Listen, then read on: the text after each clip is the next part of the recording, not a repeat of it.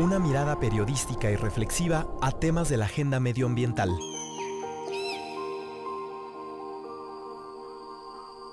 Resistierra.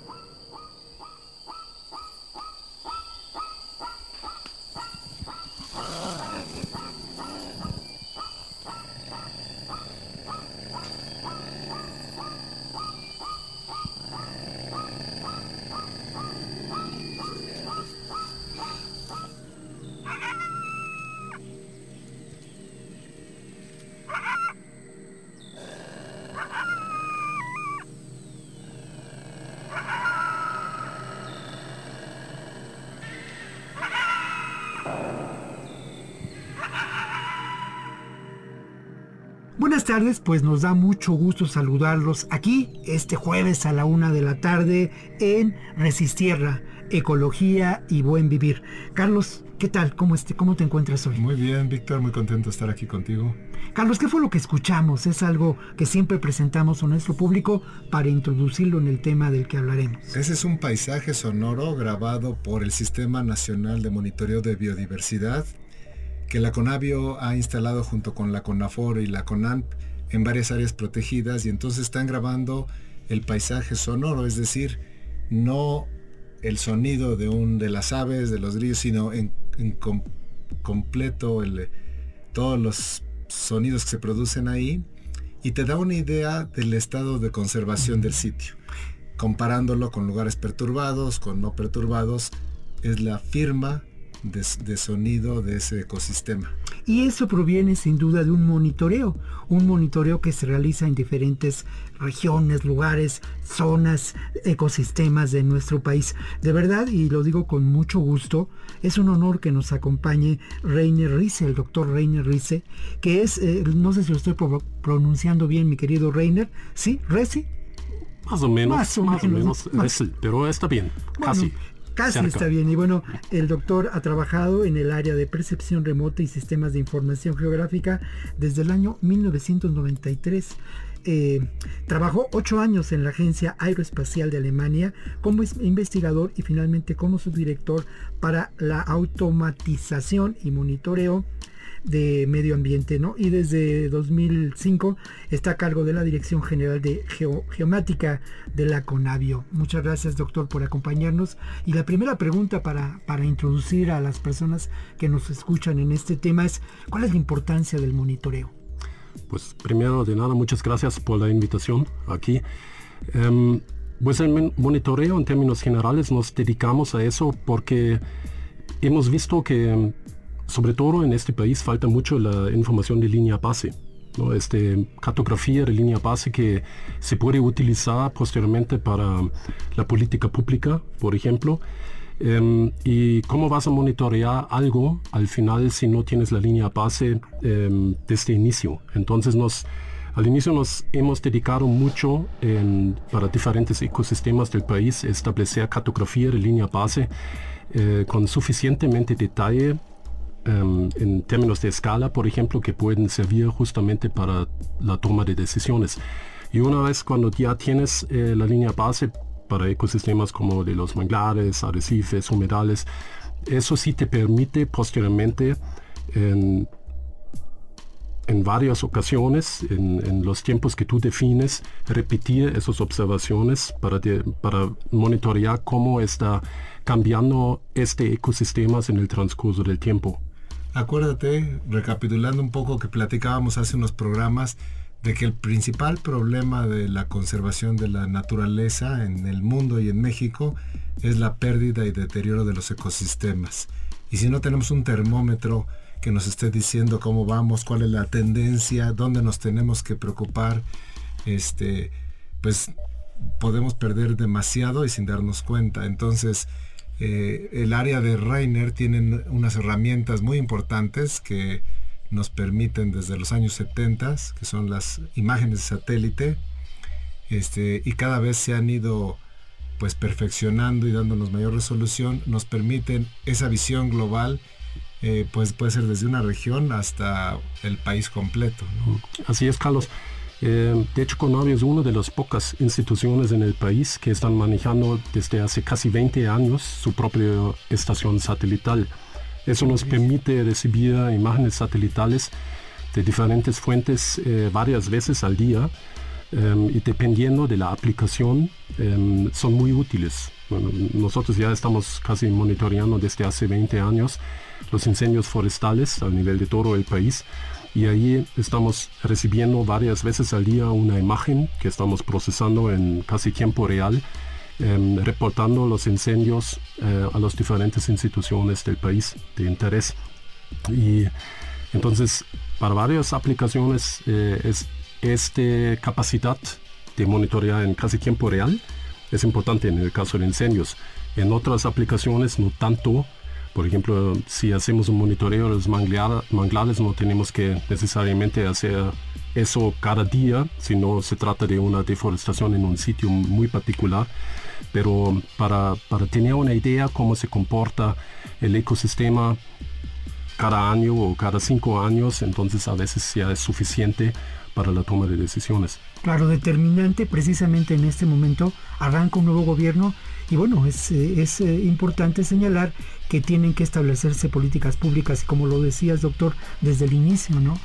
Ah, tiene que haber una, una información básica, elemental, datos duros para establecer esas nuevas políticas públicas. El programa de hoy, de verdad que parece por lo demás enormemente interesante, pero vamos a continuar con nuestra sección de futuros posibles a cargo de Caterina Sicardo. Resistierra. Llegó aquí entonces la palabra. Vinieron juntos Tepeu y Gucumat, en la oscuridad, en la noche, y hablaron entre sí. Hablaron pues consultando entre sí y meditando. Se pusieron de acuerdo, juntaron sus palabras y su pensamiento. Primero se formaron la tierra, las montañas y los valles. Se dividieron las corrientes de agua, los arroyos se fueron corriendo libremente entre los cerros y las aguas quedaron separadas cuando aparecieron las altas montañas. Así fue la creación de la tierra, cuando fue formada por el corazón del cielo, el corazón de la tierra, que así son llamados los que primero la fecundaron, cuando el cielo estaba en suspenso y la tierra se hallaba sumergida dentro del agua. De esta manera se perfeccionó la obra, cuando la ejecutaron después de pensar y meditar sobre su feliz terminación. Fragmento de Popol Vuh, mitología maya. Las comunidades humanas, al relacionarse con sus entornos, han creado sistemas de información de distinta índole, desde la mitología que le da sustento de identidad y origen a la comunidad, la observación detenida que se plasmaba en los dibujos de las revistas científicas, hasta los datos obtenidos y ordenados desde la tecnología. Somos seres de información, Analizamos nuestro alrededor y lo clasificamos de acuerdo a nuestros sistemas de pensamiento. Con aquella información hemos creado artefactos o procesos que nos han ayudado a sobrevivir y crear cultura. Actualmente, el desarrollo humano ha manufacturado tecnología que nos permite hacer cosas inimaginables algunos siglos atrás. Nuestro reto es ponerla en función de crear estrategias que salvaguarden la biodiversidad y el bienestar humano, entendiendo al desarrollo como el cuidado de la dignidad de todo ser vivo. El saber humano se ha ido construyendo desde diferentes racionalidades y contextos históricos. La tecnología moderna no debe anular otro tipo de saberes. Al contrario, puede volverse un instrumento para su salvaguarda, pero sobre todo, su vínculo con la posibilidad de que las comunidades humanas puedan configurarse con un desarrollo ecológico y sustentable. Resistierra. Bueno, pues continuamos aquí en Resistierra, en esta emisión que tiene como subtítulo Ecología y Buen Vivir. Y bueno, hablamos de la importancia del monitoreo de los ecosistemas, Carlos. Así es, y como mencionaba Rainer Ressel, CONAVE es una de las instituciones que tiene esta capacidad, pero hay dos puntos importantes. Esta capacidad no solo incluye a México, sino incluye a toda Centroamérica y parte de Colombia, y se les proporciona la información a todos estos países de manera gratuita.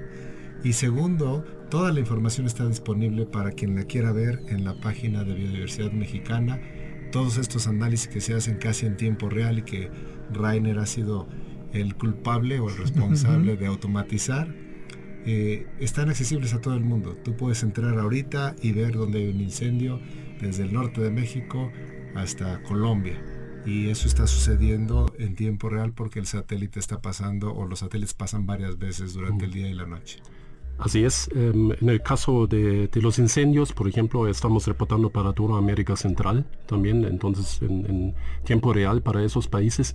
Pero em, no hemos mencionado, por ejemplo, el monitoreo marino, que también estamos utilizando Em, monitoreando diariamente varios parámetros geobiofísicos como la temperatura superficial del mar, la clorofila y cosas así, que a su vez nos ayudan también para otros proyectos. Em, en el caso, por ejemplo, de los arrecifes, em, estamos monitoreando el estrés térmico a través de imágenes satelitales, satelitales diariamente sobre esos eh, ecosistemas, sobre todo los, eh, los corales, la cresta eh, coralina, para tenía una idea cómo está la situación de la salud de los corales em, según la calidad de agua, pero también em, de la temperatura superficial del mar. Em, y eso nos permite emitir, por ejemplo, alertas de estrés sobre, este, sobre esos ecosistemas, y eso casi en tiempo real también.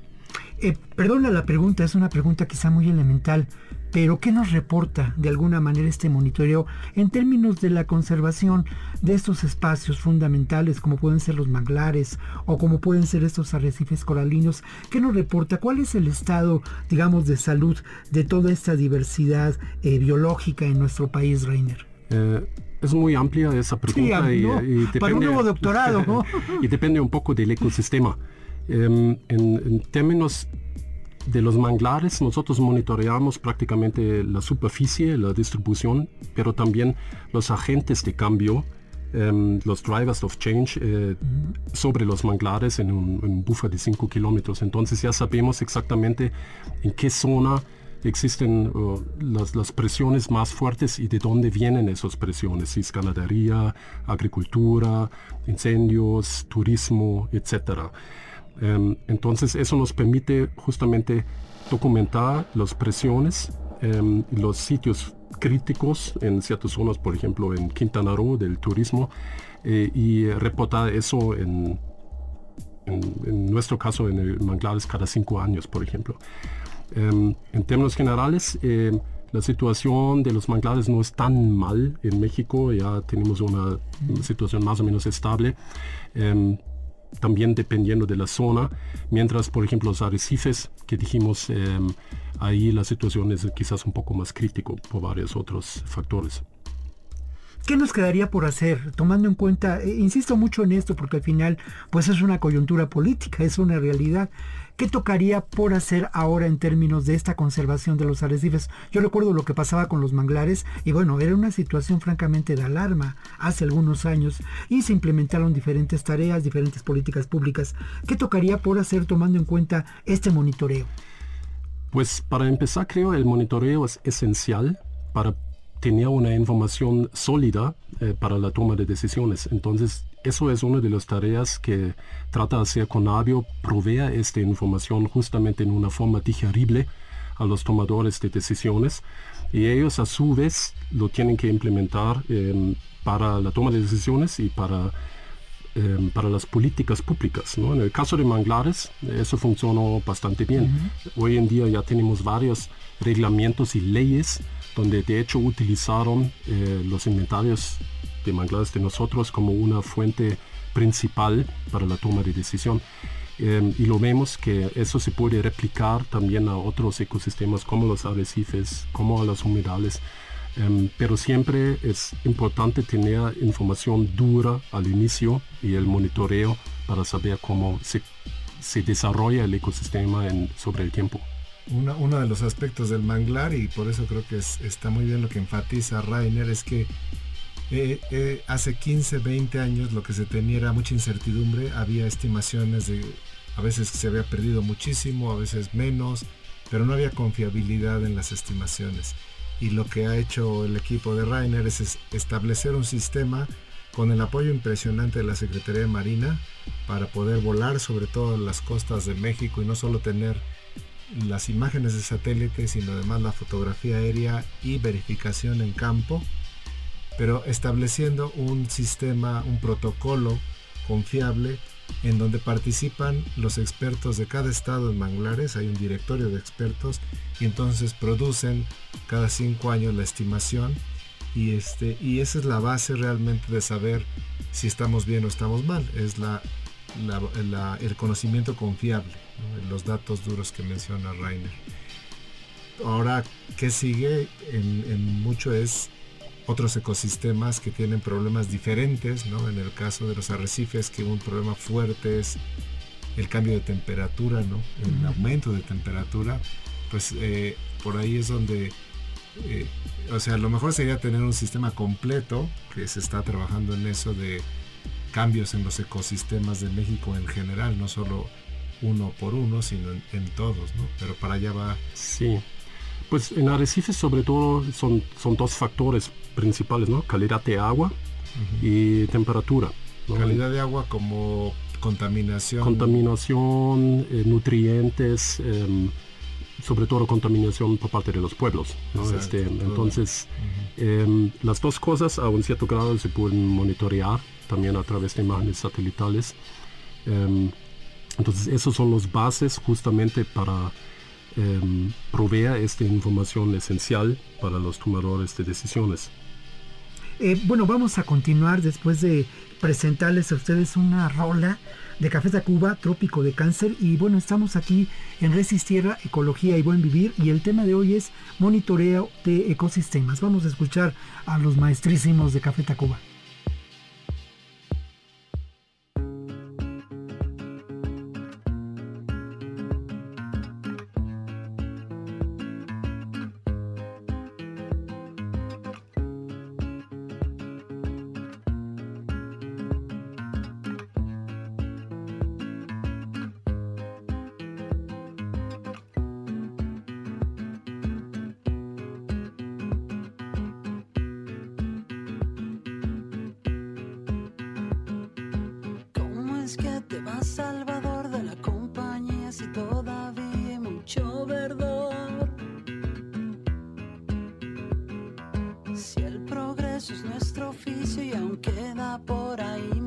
que no sabe lo que es vivir en una ciudad.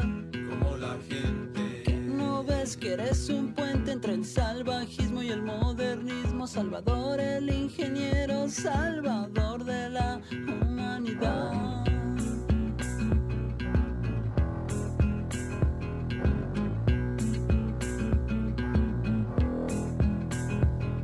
Está muy bien lo que tú piensas, pero ¿por qué no? Si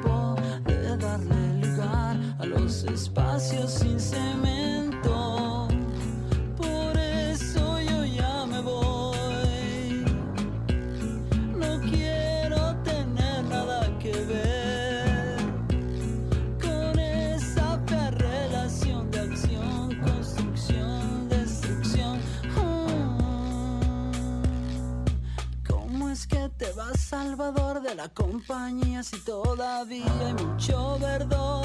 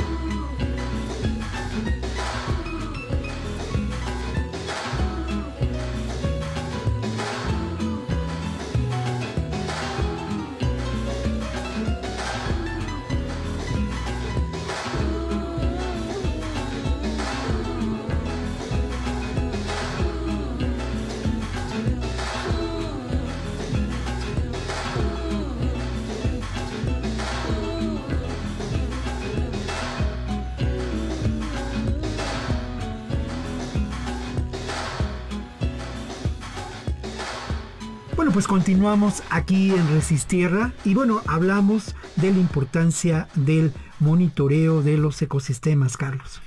Así es, y Rainer, ¿nos puedes platicar un poco de esta iniciativa que sucedió, creo que fue en la COP, en la COP 13, donde se firmó el convenio entre Zagarpa y Semarnat para evitar que hubiera algo que ha sucedido por muchos años, de que una de las secretarías apoya la conservación, mientras que la otra en el mismo lugar está apoyando la transformación del ecosistema para volverse ganadero o, volverse agrícola. Y, este, y llegamos eh, hace un par de años en la, en, la COP 13 en Cancún, llegaron a este acuerdo en donde los subsidios que las dos secretarías eh, den van a ponerse de acuerdo para no estar moviéndose en, en, sentidos contrarios. Y esto utiliza una herramienta desarrollada por Conavio, si no me equivoco. Exactamente. Este, como dices, es una iniciativa muy interesante porque por primera vez las dos secretarías desde hace muchos años se sentían a la mesa, firmaron un convenio em, que justamente los subsidios en un futuro serían en, forma congruentes. Em, nuestra tarea era prácticamente desarrollar una plataforma que consume todos los diferentes insumos.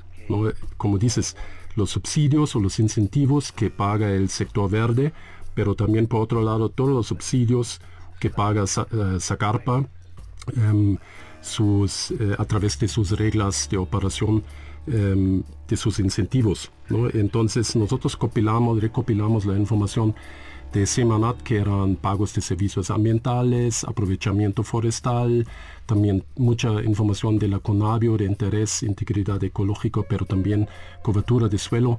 Y lo cruzamos prácticamente en tiempo real con cualquier nuevo subsidio que puede, puede otorgar eh, en un predio y checamos si está dentro, por ejemplo, de la frontera agrícola actual o afuera y si este predio ha recibido en, anteriormente eh, un incentivo ambiental, como mencioné. Si eso es el caso, en forma de semáforo, nosotros categorizamos esos predios y decimos, en este predio puedes hacer ciertos incentivos de Zagarpa y en otros eh, predios no. Em, por ejemplo, área natural protegida en una zona núcleo, prácticamente no puedes hacer nada. esa herramienta realmente es increíble porque serviría no solo para estas dos secretarías, sino podría servir para las decisiones de la Secretaría de Turismo, para, las, para todo el desarrollo de carreteras, de ferrocarriles, de presas, o sea, para todos podría servir esta, esta herramienta. Exactamente. Cualquier em, área de tu interés, tú lo puedes subir a la plataforma y se clasifica automáticamente em, con los diferentes insumos ambientales que encuentras ahí, hasta especies endémicas, si quieres. Un enorme instrumento para establecer políticas públicas, seguramente no. Es, es, es, esa herramienta. Pero, ¿de dónde viene esta información? ¿Cómo se procesa? ¿Cómo se logra? ¿Cómo se capta, Rainer?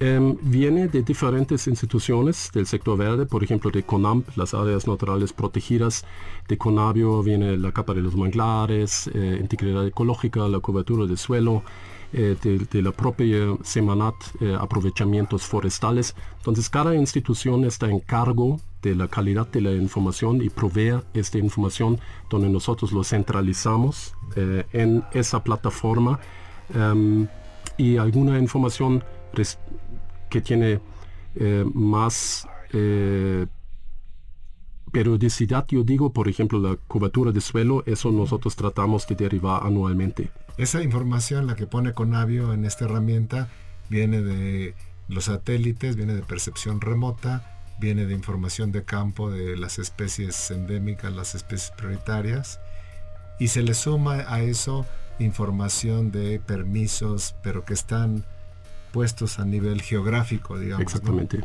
Y eso permite tomar las decisiones. Qué, qué, qué interesante, qué importante. ¿Cómo integrar?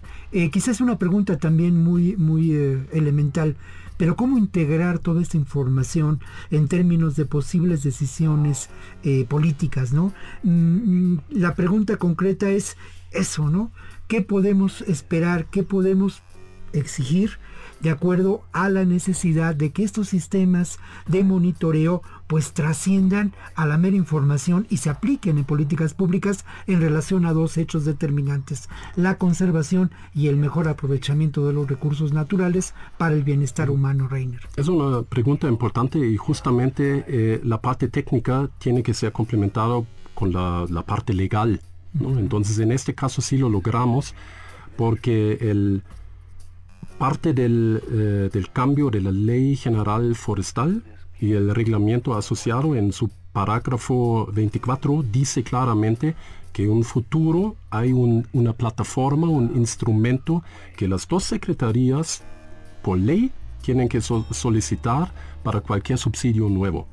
Entonces eso dice, ahí hay una obligación por ley por parte de las eh, dos secretarías utilizar este instrumento que en un futuro para sus subsidios. Entonces ya no hay, no hay vuelta en este sentido que dices, bueno, yo tengo la capacidad técnica, pero me falta prácticamente la parte legal por ley que se aplica también. Entonces sería ilegal dar un subsidio por cualquiera de las dos sin que hayan usado la plataforma. En teoría, por ley sí determinante, pues al final de cuentas, Carlos, a mí me parece que hoy sí hablamos de futuros posibles hechos realidad. ¿A dónde se puede consultar? Si alguien que, de las personas que nos escuchan quiere consultar a esta información, ¿cómo lo puede hacer Reiner? Pues nosotros eh, tenemos para casi todos los temas eh, una página web asociado, entonces mucho hace justamente la dirección de Carlos. Aquí en la divulgación de la información hay una, una página dedicada el tema de manglares, hay otra sección que solamente está en eh, monitoreo marino, este, de hecho en cimar.conabiocop.mx se pueden ver todos los productos que estamos generando incendios, igual hay una página muy particular y en muy poco tiempo también está liberado el último tema eh, de los subsidios concurrentes. Como son temas nacionales, todo lo metemos en la página de biodiversidad mexicana en el nivel país y ahí están todos los sistemas nacionales de monitoreo. Eh, si fueran más regionales los metemos en, en región, pero en el caso de Rainer todos son sistemas a nivel nacional determinante esta información y como decíamos, parece eso, ¿no? Futuros posibles hechos realidad. Reiner, pues agradecerte mucho que nos hayas acompañado en este programa, agradecer mucho este monitoreo y determinante, ¿no, Carlos? Ahora en este momento de cambio político o de esperado cambio político para que se tome en cuenta esta información. Y obviamente, eh, yo, a mí me parece que esta información ya es, eh, se centraliza, se consulta, es ya un instrumento usado, ¿no? Es un instrumento usado y además hay una estrategia Estrategia Nacional de Conservación de la Biodiversidad, no hay que inventar el hilo negro, se ha trabajado durante muchos años con muchos actores de la sociedad y realmente lo que hay que hacer es ponerla en marcha. Eso es. Bueno, Carlos, pues muchas gracias también por estar en este tu programa. Reiner, de nuevo, muchas gracias por estar aquí. y pues nos encontramos la próxima ocasión aquí en Resistir, Ecología y Buen Vivir.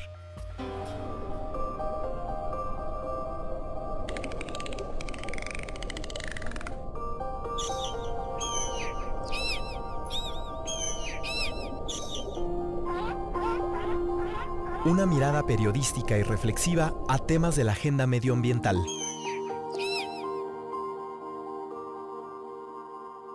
Resistierra.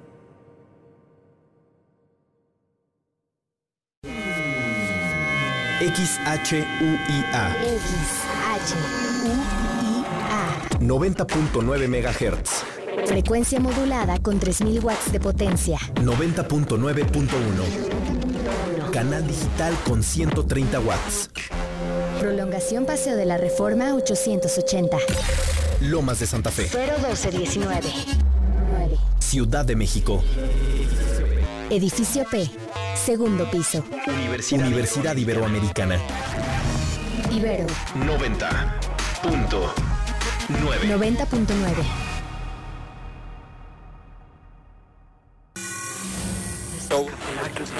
jueves 18 de septiembre de 1900. La hora azul del recuerdo. Desde 1901, sigue ahí. Ibero 90.9, 15 años. Regresa a la radio. Mundial con el arrecife de coral duro más grande del Golfo de California, viajaremos hasta Cabo Pulmo en Baja California Sur. Conoceremos a la primera atleta del continente que consiguió la medalla de oro en Mundiales de Atletismo Sub-20, Alegna González. Todo sobre la importancia de los textiles nahuas. Y en la música el niño DJ Nico Guerrero. Domingo 9 de diciembre a las 10 de la noche en la Hora Nacional. Estamos en Twitter y YouTube como La Hora Nacional. Facebook, La Hora Nacional Oficial. Con Patti Velasco y Pepe Campa. Esta es una producción de RTC de la Secretaría de Gobernación. Este invierno quítale fuerza a la influenza. Ventila lugares cerrados, lávate las manos frecuentemente y protégete del frío. Menores de 5 años, adultos mayores, embarazadas o personas con enfermedades crónicas deben vacunarse. Es seguro y gratuito. Si tienes fiebre, tos, dolor muscular, de garganta o de cabeza, no te automediques. Ve al médico. Gánale al frío y cuida a tu familia. Secretaría de Salud. Gobierno de México. Ibero. 90. Punto. 9. Ibero. 90.9.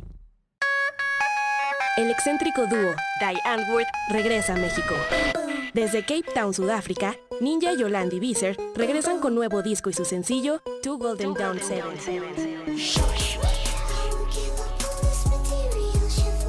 Rapea con ellos el próximo 10 de diciembre en el Pepsi Center. Ibero 90.9. Invita. Invita.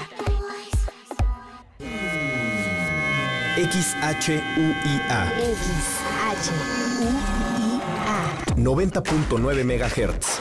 Frecuencia modulada con 3000 watts de potencia. 90.9.1. Canal digital con 130 watts.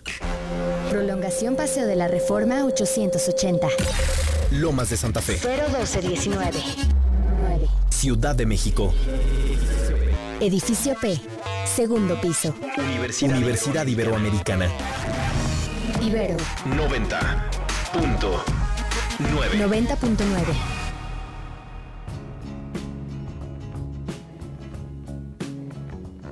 I seen a hand, I seen a vision. It was reaching through the clouds to risk a dream.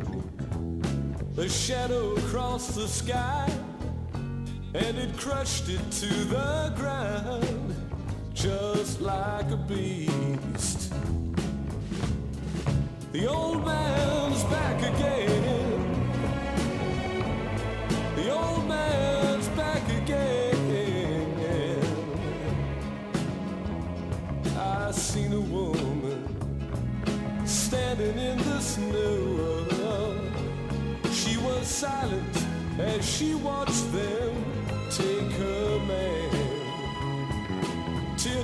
Her cheeks, for she thought she'd heard the shadow had left this land.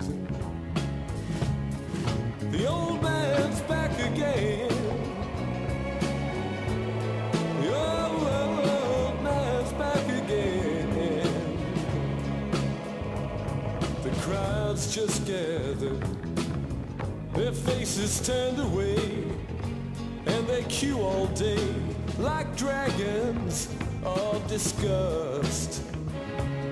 Older women whispering wondering just what these young hotheads